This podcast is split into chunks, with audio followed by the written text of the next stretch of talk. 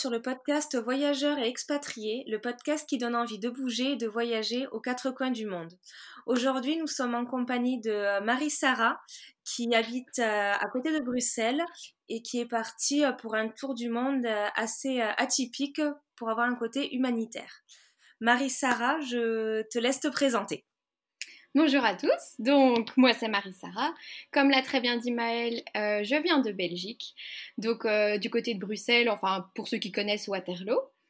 Et du haut de mes 23 ans, après un bac en droit, j'en avais un petit peu marre en fait euh, d'étudier, j'en avais marre de la routine, j'en avais marre de, l'Europe, enfin voilà, un peu marre de tout. Et du coup, j'ai décidé de partir, malgré toutes les choses qui me retenaient ici, pendant pratiquement un an, faire un tour du monde, mais comme l'a, comme l'a dit Maëlle, vraiment euh, en mode euh, volontariat, me rendre utile et, pas gaspiller mon année, quoi. D'accord. Oui, vas-y, vas-y. Mais je voulais juste dire en deux mots, j'ai fait trois continents. J'ai fait euh, l'Amérique du Sud, l'Afrique et l'Asie. D'accord. Ben oui, parce que pour rappeler comment on s'est rencontrés, c'était lors de son passage en Amérique du Sud. On s'est retrouvés toutes les deux au Pérou. Il y avait ton compagnon et le mien aussi, on a pu se retrouver sur une activité et échanger. Euh, donc, il y a de ça à peu près deux ans, si je ne me trompe pas. Oui, exactement. Donc, euh, voilà, maintenant, elle a réussi à finir euh, tout ben, son voyage et surtout ben, un petit peu l'analyser. Et c'est surtout ça qu'on, c'est surtout de ça qu'on va un petit peu discuter aujourd'hui, de comment tout arrive à ce voyage et comment elle en est ressortie après. C'est vrai, parce que quand on s'est croisés, j'étais vraiment qu'au début, hein, au tout début de mon voyage. Oui, ça. et je pense qu'il t'a beaucoup fait évoluer, ou pas forcément euh, changer, mais il t'a fait apprendre plein de choses. Ça, c'est sûr. Euh, donc du coup, est-ce que tu peux nous expliquer euh, ben, ton parcours? On va commencer par ben, l'Afrique du Sud, déjà ton départ de, de la France, de la Belgique. Ah oui, moi c'est de la Belgique. Euh, de la Belgique, savoir comment tu es partie et comment s'est passée ta première période en Amérique du Sud. Alors, euh, donc, je suis partie, oui, de Belgique pour aller jusqu'en Bolivie. Donc, c'était déjà un, long vol parce que je suis passée par euh, les États-Unis et pour pas payer trop cher, c'est vrai que j'avais fait une escale, je crois, de 9 heures à Miami. Enfin, voilà, donc là, en général, plein de doutes. On se dit, ok, ça y est, on y est, on s'est lancé. On a dit au revoir aux petits copains, on a dit au revoir euh, à la sœur, aux parents, aux amis, enfin voilà, pour un an. Et donc, c'était un peu stressé euh, que, que j'ai pris l'avion. Et puis, en fait, quand je suis arrivée en Bolivie, moi, je parlais pas du tout espagnol. Euh, déjà, j'ai eu un problème euh, avec ma carte de banque, ce qui fait que je suis restée coincée à l'aéroport de Bolivie pendant 5 heures après ce long trajet. Enfin, je me suis dit, ça y est, ça commence super mal. Et puis, j'ai passé une petite nuit dans un hôtel pour euh, me remettre de mes émotions et je suis directement partie vers le centre animalier qui était, ben, je, vous spoil un peu, un de mes préférés. Donc c'était en fait en pleine forêt amazonienne, euh, travailler euh, avec des animaux sauvages, donc principalement des jaguars, mais aussi des singes, et puis toutes sortes d'animaux que je connaissais même pas, qu'on n'a pas chez nous. Donc ça c'était vraiment à la dure, sans électricité pendant un mois et demi. Oui, ah oui, c'est l'eau froide, tout ça du coup. À l'eau froide, le pire, je dirais les moustiques, parce que comme on travaille avec des animaux, on ne peut pas mettre d'anti-moustiques. Donc moi, j'ai encore ah. des cicatrices là deux ans après. Euh, donc euh, ouais, c'était vraiment à la dure. Et comment du coup tu te nourrissais? Tu vivais toute seule euh, au niveau du centre ou tu étais en, en chambre commune? Alors, du coup, c'est donc c'est quelque chose que j'avais réservé avant de partir sur Internet, euh, mais sans, sans, vraiment connaître. Et quand je suis arrivée là-bas, il y avait plein d'autres euh, volontaires internationaux de, de, partout, des plus jeunes, des moins jeunes, euh, même une, une retraitée qui avait, je crois, presque 80 ans qui est venue. il y avait aussi des familles. Et en fait, on dormait tous ensemble. Donc, moi, par exemple, dans ma chambre, on était 3, puis 4, puis 5. Donc, c'était 5 max. c'était des petites... Enfin, quand j'ai des chambres, c'était très Enfin, c'était juste un lit et une moustiquaire et même pas un vrai mur, mais bon, voilà. Et en échange, en fait, donc il fallait quand même payer pour ce volontariat, mais en échange, on avait donc euh, le logement primaire et on avait aussi la nourriture matin, midi, soir. Et en échange, nous, on devait travailler 7 heures par jour pour les animaux. D'accord. Et euh, d'accord, donc du coup, tu as pu pas mal échanger aussi avec les autres volontaires. Comment ça se passait un petit peu? Tu as pu apprendre l'espagnol grâce à ça? Ou en tout cas, arriver à te débrouiller? Eh ben, exactement. En fait, euh, pour apprendre le travail que je devais faire avec un singe, j'ai été mise avec un travailleur bolivien, parce que tu avais aussi des, des, travailleurs sur place permanents, et qui parlaient pas du tout anglais ni français. Et moi, je parlais que anglais ou français. Donc, c'était un peu dur au début, c'était avec les gestes et tout. Et au final, bah, après un mois et demi, en fait, tu as envie d'apprendre, tu as envie de discuter avec eux, ça t'ennuie de pas parler. Donc, moi, j'avais pris quand même un, un petit, tu sais, euh, l'assimile pour apprendre l'espagnol. Euh, que, que, je lisais vite fait pour un peu apprendre. Et en fait, c'est vraiment sur le terrain. Euh, enfin voilà, maintenant, je ne vais pas dire que, que, je suis bilingue espagnol, mais c'est vrai que j'ai appris sur place à, à, bien comprendre surtout, et puis à, à, me faire comprendre euh, avec plein de fautes, mais au moins ils me comprenaient, quoi. Oui, tu as envie de manger ça, tu demandes, tu veux trouver un hôtel ou tu as besoin de trouver un lieu, tu arrives à te faire comprendre. En tout cas, c'est le principal, je pense. ouais, mais c'était, ouais, ça permettait vraiment d'échanger avec, euh, avec la population parce que eux ne parlaient qu'espagnol, donc c'était, c'était vraiment intéressant. Et puis après, par rapport aux autres volontaires, j'avais. En fait, en Bolivie, c'est là où j'ai créé le plus de liens parce que comme on était dans un environnement ben, sans wifi, sans électricité, euh, vraiment sans rien, le, contact humain, euh, on, se rattrape sur ça. Et du coup, c'est vrai que là, j'ai créé des liens énormes. Genre, j'ai mes deux meilleures amies, euh, c'est une bolivienne et une australienne, toutes les trois bien écartées, quoi. Et du coup, ben, j'ai appris autant l'anglais avec l'australienne que l'espagnol avec la bolivienne. Enfin voilà, super, quoi. Bon, bah en tout cas, c'était une première belle expérience. Du coup, même si tu avais un petit peu d'appréhension au début, ça t'a quand même conforté dans ton choix de vouloir partir au fur et à mesure des, des jours. Ah vraiment, c'était euh, ça là je me suis dit OK, mauvais départ avec l'avion, la carte de banque, mais après c'était bon quoi, une fois que j'étais dedans. Euh. Bon. Et du coup, après la Bolivie, qu'est-ce que tu as fait en Amérique du Sud? Donc quand j'ai quitté le centre, il y a mon petit copain qui est venu me rejoindre dix jours. Et là, on a, ben, c'est là que je t'ai rencontré parce qu'en fait, on a d'abord visité le lac Titicaca du côté bolivien. Et ensuite, avec un bus de nuit, on est parti au Pérou et on a fait tout le trek pour aller voir le Machu Picchu, ben, où, on, a fait euh, le rafting ensemble. oui. et parce que choisi, je crois, c'était une journée de quatre, euh, non, le séjour de quatre jours. Ouais. c'était trois. Exactement, oui. Nous, on avait pris le truc un peu plus complet, un peu plus fatigant, mais au final, euh, ouais, on avait partagé toute une journée ensemble quand même. Hein. En fait, oui, tu avais vu le Machu Picchu la veille, ah, juste avant moi. Oui, c'est ça. Et il faisait pas beau. enfin, moi, il... une petite éclaircie. moi, il faisait magnifique. T'aurais dû rester avec moi. Ouais, mais c'est vrai que nous, on était partis que deux semaines pour faire tout le Pérou, donc c'était ah ouais, assez compliqué. C'est short. Voilà, il faut quand même faire des concessions et on s'était dit déjà que trois jours, c'était bien. Bah oui. Mais oui, c'est vrai, parce que moi, là, 10 jours Bolivie-Espagnol avec mon petit copain, on voulait faire trop, on n'a pas eu le temps, ça, ça passe trop vite. Ah bah oui, toujours. Hein. Et euh, donc, du coup, après donc, euh, le Pérou, lui, il est reparti euh, en Belgique Oui, et moi, je suis partie dans, dans, le sud du Pérou pour faire un autre volontariat animalier que j'ai détesté mais vraiment détesté. Donc en fait, après deux semaines, je me suis dit, bon, je devais rester six semaines sur place. Je me suis dit, je vais pas rester encore un mois. Enfin, un tour du monde, c'est pratiquement une fois dans sa vie.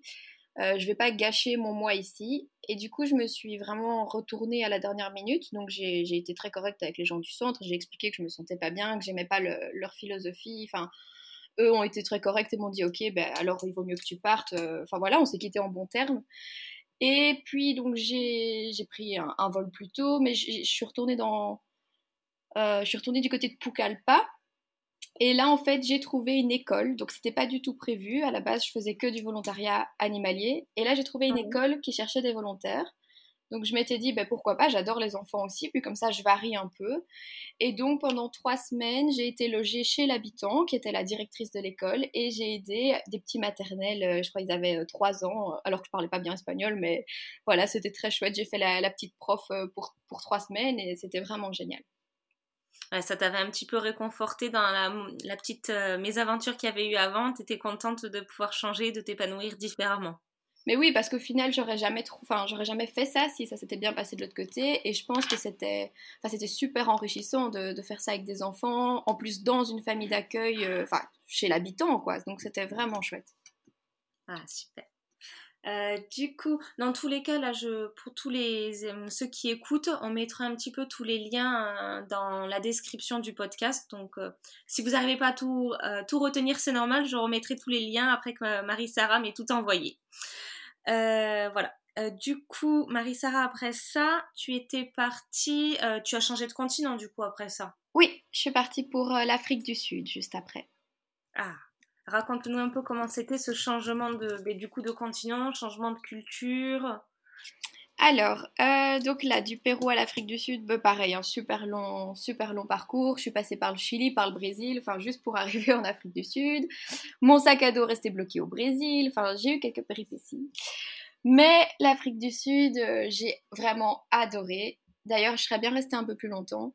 Donc j'ai pas fait beaucoup de l'Afrique du Sud même, je suis restée que du coin euh, près de, enfin près, aller à 3 heures de, Johannesburg. Et là j'ai fait, bon je dirais ouais, égalité avec la Bolivie. Le volontariat que j'ai fait c'était avec des bébés singes parce que j'ai été pendant la saison des bébés exprès, c'était pour Noël. Donc c'était magnifique. Je suis restée un mois et demi euh, travailler mais vraiment pour eux dans ce centre. Et ensuite, j'ai quand même visité, euh, j'ai fait un petit safari avec mon meilleur ami qui est venu me rejoindre pour une semaine. Donc voilà. Ah, c'est vrai que tu as eu du monde qui t'a un petit peu suivi euh, durant, enfin suivi, rejoint durant ton périple, donc ça c'était super sympa ça. Ah oui, je crois que je suis, en fait, je crois que tous les mois j'avais quelqu'un qui venait me voir. Mais c'est bien, ça permet de, de partager et aussi de moins se sentir seule parce que tu es partie quand même seule en tant que femme. Et euh, bon, femme ou homme, ça peut être compliqué, mais des fois, en tant que femme, on peut se sentir plus, moins en sécurité. Des fois, je ne sais pas si tu as pu ressentir ça. Mais oui, c'est vrai que, bon, après, j'étais quand même très prudente. Je, je restais pas seule dans les rues le soir et tout ça. Mais c'est vrai que dans les centres, quand je faisais mon volontariat, il n'y avait pas de souci parce que là, j'étais avec des, amis, enfin, d'autres filles seules et, tout. Donc là, c'était pas, j'avais pas eu de problème de sécurité. Mais entre les volontariats ou, ou, quand, ou quand même je partais en excursion toute seule, c'est vrai que c'est un peu plus compliqué. Après, j'ai pas eu de problème, hein, il m'est rien arrivé euh, de grave, mais il y a quelques fois où c'est vrai que je me sentais un peu seule. Et puis, bah, avoir bêtement euh, son meilleur ami qui, qui, fait juste le trajet pour, pour, te voir une semaine et pouvoir lui partager ce que tu as vécu un mois et demi avec les bébés singes et pouvoir lui dire prends-le dans tes bras, c'est ce que j'ai fait pendant un mois. euh, c'est génial de pouvoir partager parce que ce qui m'a vraiment manqué le plus, c'est de pouvoir partager ce que je vivais avec les gens que j'aime, quoi. Oui, oui, c'est surtout ça, de pouvoir leur transmettre et. ah ouais, c'est ça. en tout cas, ça, ça, a été une belle expérience. Est-ce que, du coup, en Afrique du Sud, tu as fait d'autres volontariats ou c'était euh, le seul centre où tu as été dans ce sur ce continent? Ah, C'était vraiment le seul centre où, où j'ai été. Il y en avait beaucoup d'autres et ça a été très dur de choisir. Ce qu'il y a, c'est que le volontariat en Afrique, c'est l'un des plus chers avec l'Asie. Ils sont quand même euh, fort chers. Et il y en a beaucoup, c'est, en tout cas en Afrique, c'est vraiment, enfin c'est même plus du volontariat, c'est juste pour, euh, enfin ça devient du, du, vrai tourisme pur et dur où, où tu payes aussi cher qu'un hôtel de luxe. Et du coup, euh, là celui que j'avais trouvé, bon, c'était cher, hein, mais, mais faisable. Et, et donc je l'ai fait à fond, je l'ai fait pendant un mois et demi. Et puis au final, je voulais même pas partir, donc j'étais trop contente de ne pas l'avoir fait que trois semaines et, et un autre. Mais il y en a plein d'autres, franchement. D'accord. Parce qu'après, du coup, tu es partie vers où hein? Après, je suis partie vers la Thaïlande, puis le Cambodge, et donc là, je suis restée en Asie, et j'ai terminé par la Malaisie et la Corée du Sud. Ah oui, donc ouais, tu as fait pas mal de pays, à chaque fois avec euh, une, euh, du volontariat dans chaque pays? Euh, Jusqu'au Cambodge. Après Malaisie, je suis vraiment restée deux semaines pur tourisme, et la Corée du Sud, là, c'était plus vivre un peu l'expérience Erasmus, parce que j'ai rejoint mon petit copain qui était là-bas, donc c'était plus la ville et et plus de volontariat. Là, c'était vraiment la fin de voyage euh, avant de rentrer. Alors, tu as dit la Thaïlande, c'était, tu as fait quoi comme volontariat en Thaïlande? Alors là, j'en ai fait deux. Enfin, c'est dans le même centre, mais eux, en tout cas sur leur site, quand tu réserves, euh, différencient. Donc, tu as le refuge pour les éléphants. Donc celui-là, je l'ai fait deux semaines. Et ensuite, tu as le, vraiment le, euh, ils appellent ça le, Wildlife Center où tu as tous les autres animaux. Donc c'est principalement des singes, mais tu as aussi euh, euh, des, oiseaux, des tortues, des cochons. Enfin, il y a un peu de tout. Où là, c'est vraiment. tu t'occupes d'eux. Et là, je suis restée trois semaines. D'accord. Ok. Et ok, d'accord, mais c'est super bien parce que ça doit être impressionnant de pouvoir s'occuper des éléphants parce que les seules fois où j'ai pu en voir c'était soit à la télé, soit au zoo. Donc ça doit pas mal changer de les voir et de pouvoir les toucher du coup. Euh, les toucher, non. je réfléchis, mais euh, je dirais non. Enfin, si ce n'est, oui, tu les touches quand tu les nourris, mais je veux dire, c'est vraiment, c'est tous des éléphants qui ont souffert du tourisme. Et du ah. coup, ils sont, ils sont entre guillemets en fin de vie, dans, aller comme une retraite euh, pour leur rendre une vie meilleure. On peut plus les relâcher, ils sont trop vieux, ils ont déjà le dos complètement cassé, surtout qu'en Thaïlande, il y a beaucoup de, d'attrape touristes, on va dire. Mm. Et du coup, c'est vrai que les toucher, pas vraiment, on leur laisse vraiment leur liberté. Par contre, on va dans leurs enclos, ben, on les lave, donc indirectement, on les touche pas parce que c'est avec un tuyau d'arrosage. Après, il y, a les, il y a vraiment leurs soigneurs attitrés qui, eux, peuvent bien sûr les toucher ou les vétérinaires. Mais nous, c'est plus en prendre soin sans les enduigner, quoi. D'accord. Euh, d'accord, ok. Et après, du coup, la Thaïlande, tu... c'était quoi comme centre euh, je veux dire, Le prochain pays, tu avais dit? Parce que je me suis perdue entre les deux autres pays. Donc après la Thaïlande, c'était le Cambodge.